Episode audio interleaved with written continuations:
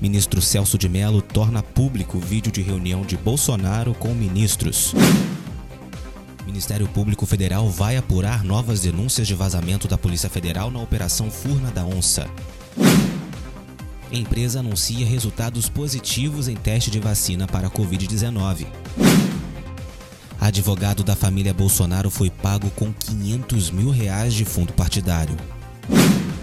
Polícia abre inquérito para investigar morte de jovem de 14 anos em operação policial no Rio. Matou uma família completa. Foi isso que essa polícia fez com a minha vida.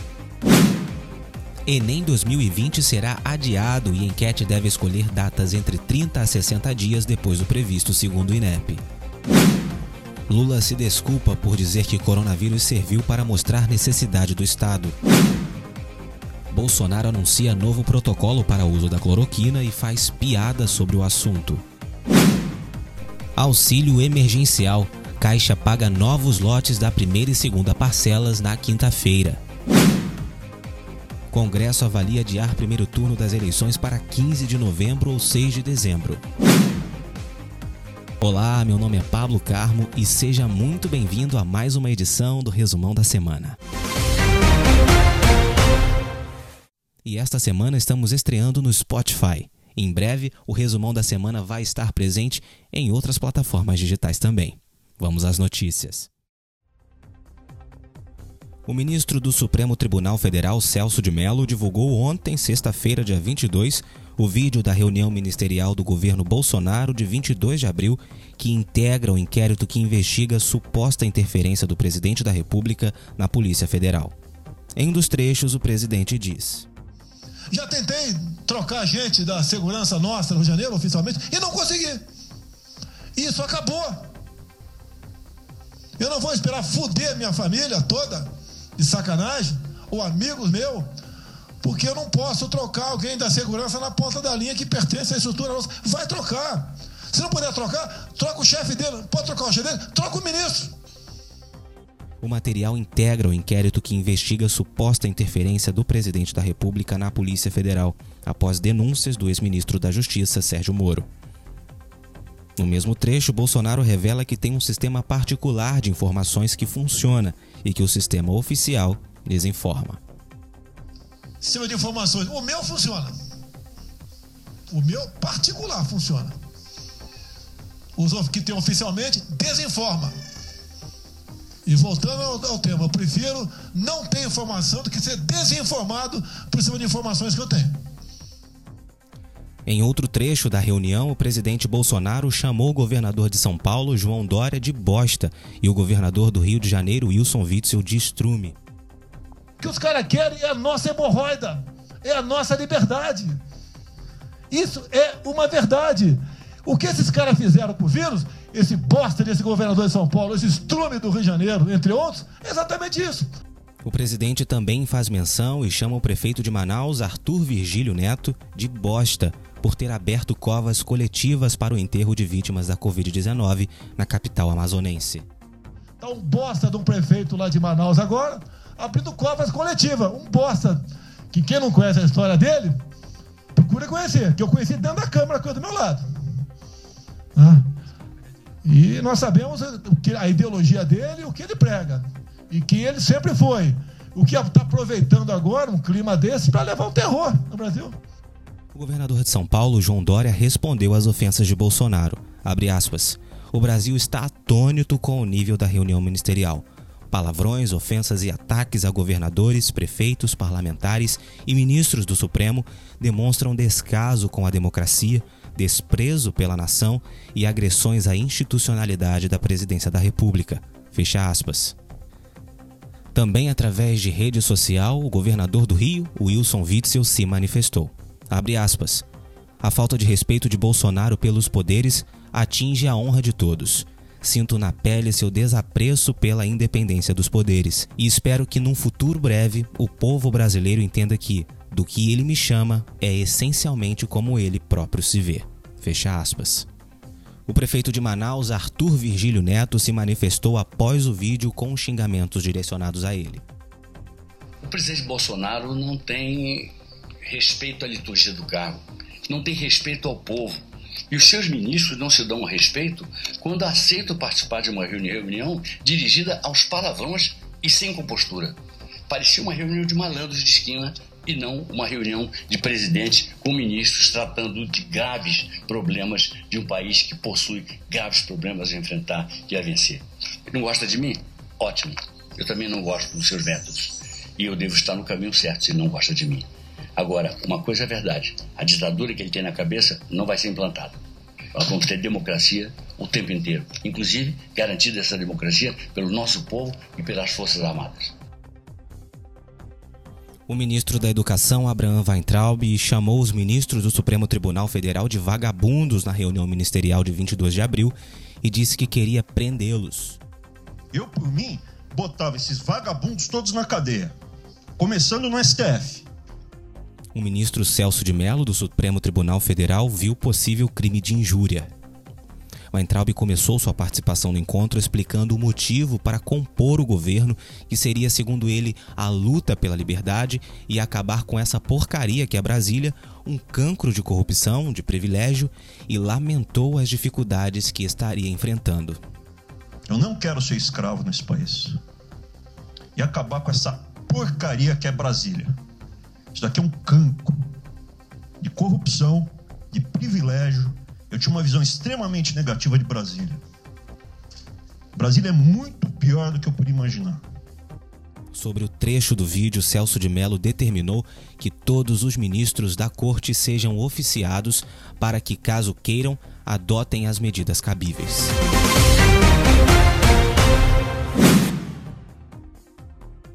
O Ministério Público Federal informou nesta segunda-feira, de 18, que vai investigar as novas denúncias de vazamento na Superintendência da Polícia Federal do Rio, feitas pelo empresário Paulo Marinho. Empresário e apoiador da campanha de Jair Bolsonaro à presidência, Marinho afirmou que o filho do presidente Flávio Bolsonaro foi avisado por um delegado da Polícia Federal sobre a Operação Furna da Onça, que levou suspeitas sobre o ex-assessor dele, Fabrício Queiroz. A investigação do Ministério Público está a cargo do Núcleo de Controle Externo da Atividade Policial. Os investigadores querem descobrir se os policiais federais vazaram informações sigilosas para privilegiar alguém. Marinho vai ser ouvido. A operação Desdobramento da Lava Jato no Rio culminou na prisão de parlamentares do estado em novembro de 2018. Foi durante essa ação que os investigadores chegaram ao nome de Queiroz, suspeito de administrar um esquema de rachadinha no gabinete de Flávio Bolsonaro. O vazamento da operação teria sido feito por um delegado da Polícia Federal, segundo Marinho. O empresário foi um dos principais apoiadores da campanha de Bolsonaro e é suplente do hoje senador Flávio Bolsonaro, então deputado. Várias reuniões do grupo político ocorreram na casa de Marinho. O senador nega as acusações e atribui a denúncia ao suposto interesse de Paulo Marinho em obter a vaga no Senado. Flávio Bolsonaro disse que Paulo Marinho tem interesse em prejudicá-lo por ser seu suplente no Senado. Questionou Marinho por ter feito a denúncia quase dois anos depois e disse ainda que as histórias não passam de invenção de alguém desesperado e sem votos. O Palácio do Planalto declarou que a denúncia não é verdadeira e que apoia Flávio Bolsonaro.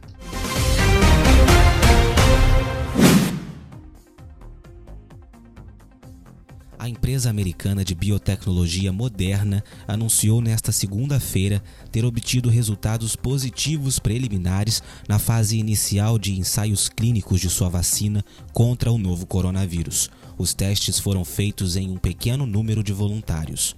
Segundo a empresa, a vacina produziu resposta imune em oito pacientes que a receberam, afirmou a agência de notícias France Press.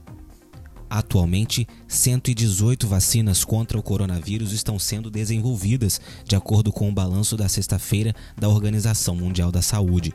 Entre elas, oito estão em fase clínica e 110 em fase pré-clínica. Para a empresa, a vacina tem potencial para prevenir o Covid-19. O estudo clínico é realizado pelos Institutos Nacionais de Saúde dos Estados Unidos, onde o governo investiu 500 milhões de dólares para esta potencial vacina. A vacinação contra o coronavírus é uma prioridade global para acabar com a pandemia que deixou mais de 300 mil mortes em todo o mundo e pelo menos 4 milhões de casos confirmados. Na sexta-feira passada, o presidente dos Estados Unidos, Donald Trump, disse esperar ter uma vacina contra o coronavírus até o final do ano.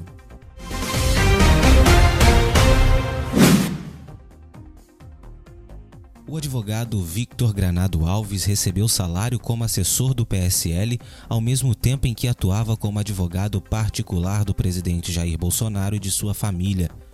O pagamento foi feito com dinheiro do fundo partidário. Os valores chegam a 500 mil reais. O Jornal Nacional mostrou que o advogado é investigado pelo Ministério Público Estadual do Rio de Janeiro nos inquéritos sobre a suposta rachadinha nos gabinetes dos ex-deputados Iranildo Campos e de Flávio Bolsonaro na Assembleia Legislativa do Rio. Victor Alves e Flávio Bolsonaro são amigos de infância. Em 2019, o advogado passou a trabalhar na liderança do PSL na Alerj. No dia 24 de abril de 2019, Victor Alves teve o sigilo bancário quebrado por decisão do juiz Flávio Tabiana, da 27ª Vara Criminal do Rio. A pedido do senador Flávio Bolsonaro, o PSL Nacional contratou em fevereiro de 2019 o escritório de advocacia de Victor e do sócio Daniel Stoliar. O contrato teve duração de 13 meses e foi pago com dinheiro do fundo partidário. As informações foram confirmadas pela TV Globo. Segundo o jornal Folha de São Paulo, o PSL informou que houve notificação de rescisão do contrato em 15 de janeiro de 2020, mas que uma cláusula determinava que eventual rompimento só se efetivaria 60 dias após essa comunicação. Ainda segundo o Jornal Nacional, no mesmo ano em que recebeu os pagamentos do PSL, Victor e Daniel compraram uma loja de chocolates da franquia Copenhagen por 540 mil reais. Eles assumiram o controle da loja em agosto de 2019. Victor já era dono de uma outra loja da mesma franquia em sociedade com a mulher, Mariana Fraceto Granado. A loja fica em um shopping na zona norte do Rio. Atualmente, ela é funcionária comissionada no escritório político do senador Flávio Bolsonaro, com salário de 22 mil reais. O relatório de inteligência financeira revela que um caixa eletrônico em um shopping foi usado para depósito em dinheiro em um dos esquemas de rachadia em que Vitor é investigado. Vitor é advogado também da loja de chocolates de Flávio Bolsonaro, que tem a mesma marca.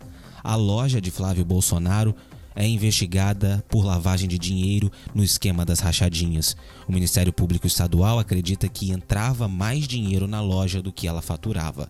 O advogado também teve o nome envolvido no suposto vazamento de informações da Polícia Federal em benefício da família do presidente da República. Ao jornal Folha de São Paulo, o empresário Paulo Marinho, suplente de Flávio Bolsonaro no Senado, contou ter ouvido de Flávio que Vitor Alves esteve no encontro com um delegado da Polícia Federal que antecipou informações da Operação Furna da Onça.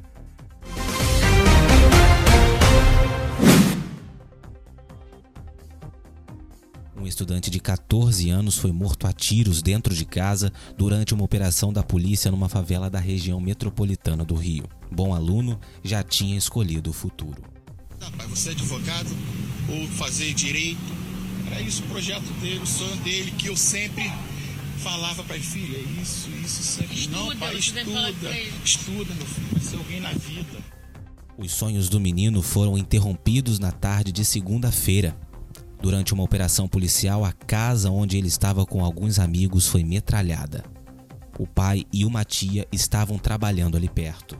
Quando eu cheguei, eu perguntei: cadê o João Pedro? Aí o primo dele, Natan, perguntou, chorando, falou chorando: o João Pedro foi baleado, atiraram no João Pedro.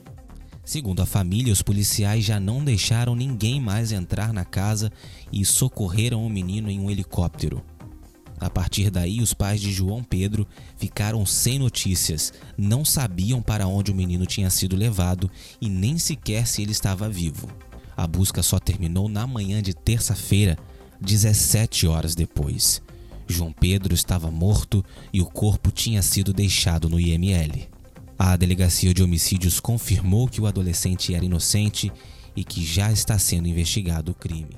A polícia interrompeu o sonho do meu filho a polícia chegou lá de uma maneira tão cruel, atirando, jogando granada, sem mesmo perguntar quem era.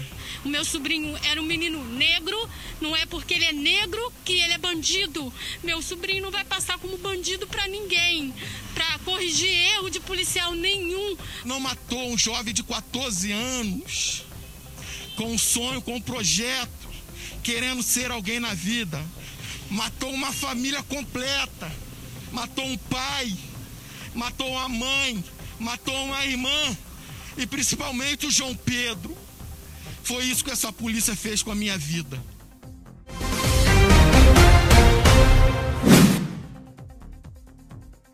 O Exame Nacional do Ensino Médio será adiado de 30 a 60 dias em relação ao que foi previsto nos editais, de acordo com o MEC e INEP. A decisão ocorre depois de o governo enfrentar questionamentos judiciais cobrando o adiamento da prova por causa dos efeitos da pandemia da Covid-19, que levaram escolas a suspender as aulas presenciais. O debate sobre o adiamento da prova chegou ao Congresso. Na terça-feira, o Senado aprovou o projeto que adia o Enem e o texto seguiu para a avaliação da Câmara dos Deputados. No mês passado, o INEP adiou apenas a versão digital, que seria realizada nos dias 11 e 18 de outubro e passou para os dias 22 e 29 de novembro. A aplicação da prova impressa estava prevista para 1 e 8 de novembro. As novas datas ainda não foram divulgadas. O ministro da Educação, Weintraub, adotou posição contrária ao adiamento desde que foi acionado por órgãos e entidades como a Defensoria Pública da União e a União Nacional dos Estudantes. No começo do mês, chegou a afirmar para senadores que reavaliaria a situação do Enem novamente apenas em agosto. Entretanto, na manhã de quarta-feira, Weintraub disse que considerou a movimentação no Congresso e ouviu os líderes do centro para decidir pelo adiamento. Na terça, o MEC disse que iria, em junho, consultar os inscritos para decidir se adiaria o exame, Agora, no novo posicionamento, o governo afirmou que vai fazer uma enquete com os participantes para definir as novas datas.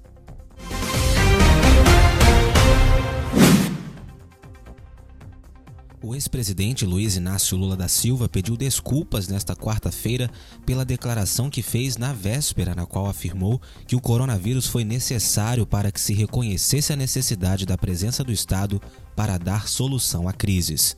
Nesta terça-feira, em uma entrevista por videoconferência ao jornalista Mino Carta, da revista Carta Capital, Lula afirmou: Quando eu vejo, sabe, essas pessoas acharem bonito que tem que vender tudo que é público, que o público não presta nada, ainda bem que a natureza, que a natureza, contra a vontade da humanidade, criou esse morto chamado coronavírus porque esse monstro está permitindo que os cegos enxerguem, que os cegos comecem a enxergar, que apenas o Estado é capaz de dar solução a determinadas crises.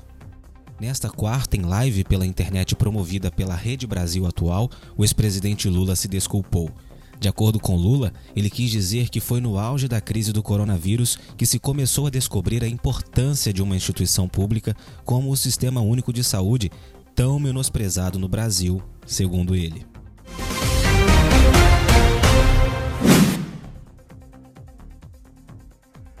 Presidente Jair Bolsonaro informou na terça-feira que o ministro interino da Saúde, Eduardo Pazuello, assinaria na quarta um novo protocolo sobre o uso da hidroxicloroquina no enfrentamento do novo coronavírus. O protocolo prevê que o remédio passará a ser indicado desde o aparecimento dos primeiros sintomas. O presidente deu as informações ao conceder uma entrevista transmitida em uma rede social. A nova defesa do uso da cloroquina ocorre no dia em que o Brasil atingiu pela primeira vez a marca de mil mortes por Covid-19 em 24 horas. Nessa entrevista em que anunciou o novo protocolo, Bolsonaro fez piada. Toma quem quiser, quem não quiser não toma. Quem for de direita, Agora, toma presidente. cloroquina. Quem for de o esquerda, toma tubaína. Agora... A aplicação da hidroxicloroquina em pacientes infectados com o novo coronavírus é tema de vários estudos ao redor do mundo. No entanto, até o momento, pesquisadores não conseguiram encontrar resultados conclusivos sobre a eficácia do remédio. A recomendação do medicamento no Brasil gerou divergências públicas entre o presidente da República e os ex-ministros da Saúde Luiz Henrique Mandetta e Nelson Teich.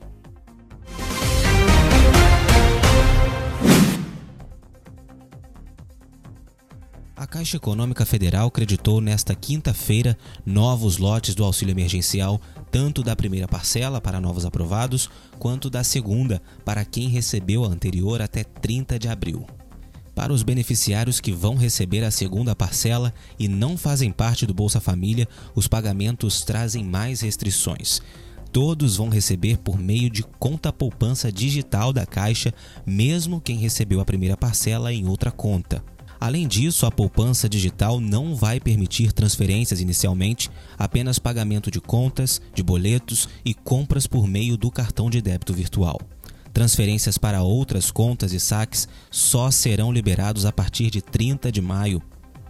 A primeira parcela para esse novo grupo será creditada na conta escolhida pelo beneficiário, da forma como receberam os primeiros beneficiários, nas contas da Caixa, na poupança social digital ou em contas de outros bancos. Esses beneficiários também poderão fazer o saque em espécie do auxílio na data da liberação. O calendário do pagamento da segunda parcela do auxílio emergencial começou na segunda-feira e seguirá até 13 de junho. O calendário da terceira parcela, que estava prevista para maio, continua sem definição. O calendário da segunda parcela vale apenas para quem recebeu a primeira parcela até 30 de abril o governo não informou quando vai pagar a segunda parcela para quem receber a primeira depois desta data. Os trabalhadores podem consultar a situação do benefício pelo aplicativo do Auxílio Emergencial ou pelo site auxilio.caixa.gov.br. Todos os detalhes sobre as datas de pagamento você acompanha na descrição do vídeo para você que me ouve pelo YouTube.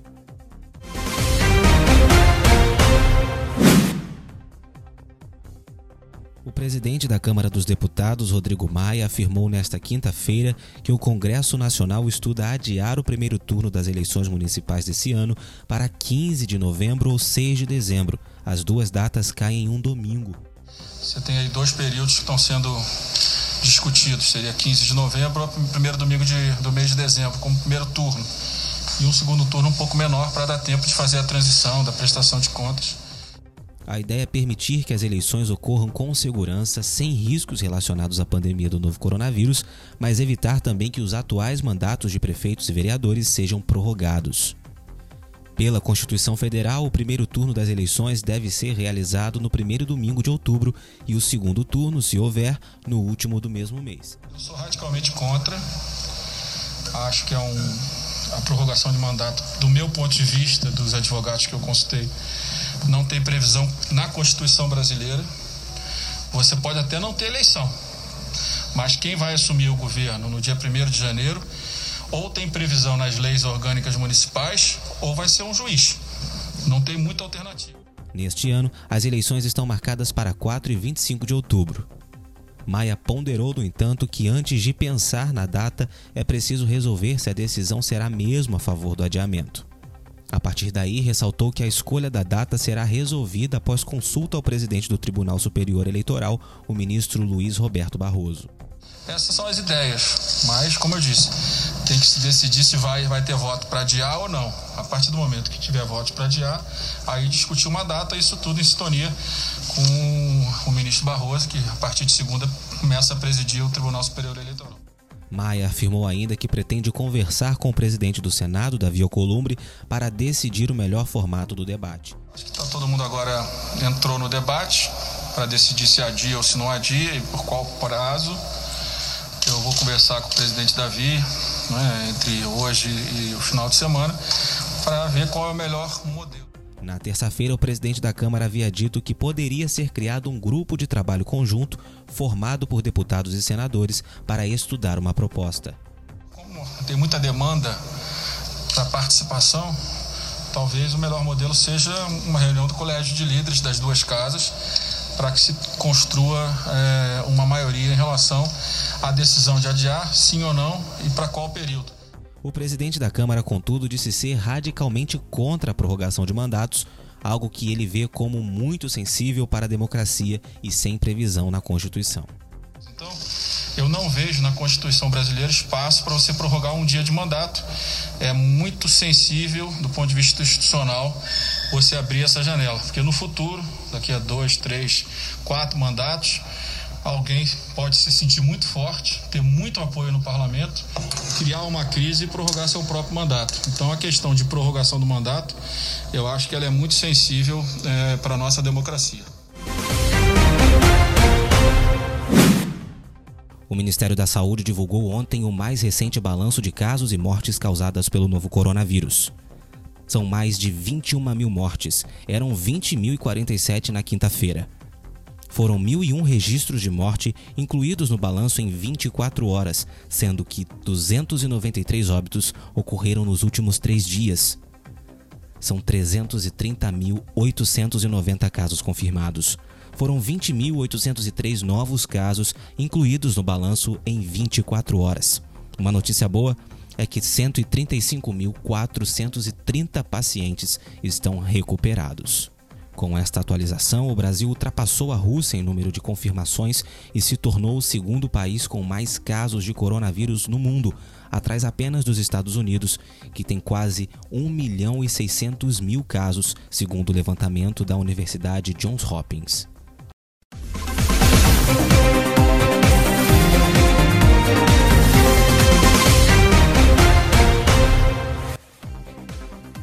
Neste podcast foram utilizados áudios de TV Globo e CNN Brasil. E aí, tá gostando do resumão da semana? Tô aceitando feedbacks, sugestões. É só seguir lá no Instagram, arroba Pablo Carmo com dois olhos. Arroba Pablo Carmo. E se inscreve também aqui no canal no YouTube. Muito obrigado pela sua companhia, pela sua audiência. Semana que vem eu tô de volta com os principais destaques da semana. Meu nome é Pablo Carmo e essa foi mais uma edição do Resumão da Semana. Sábado que vem a gente se encontra de novo. Tchau!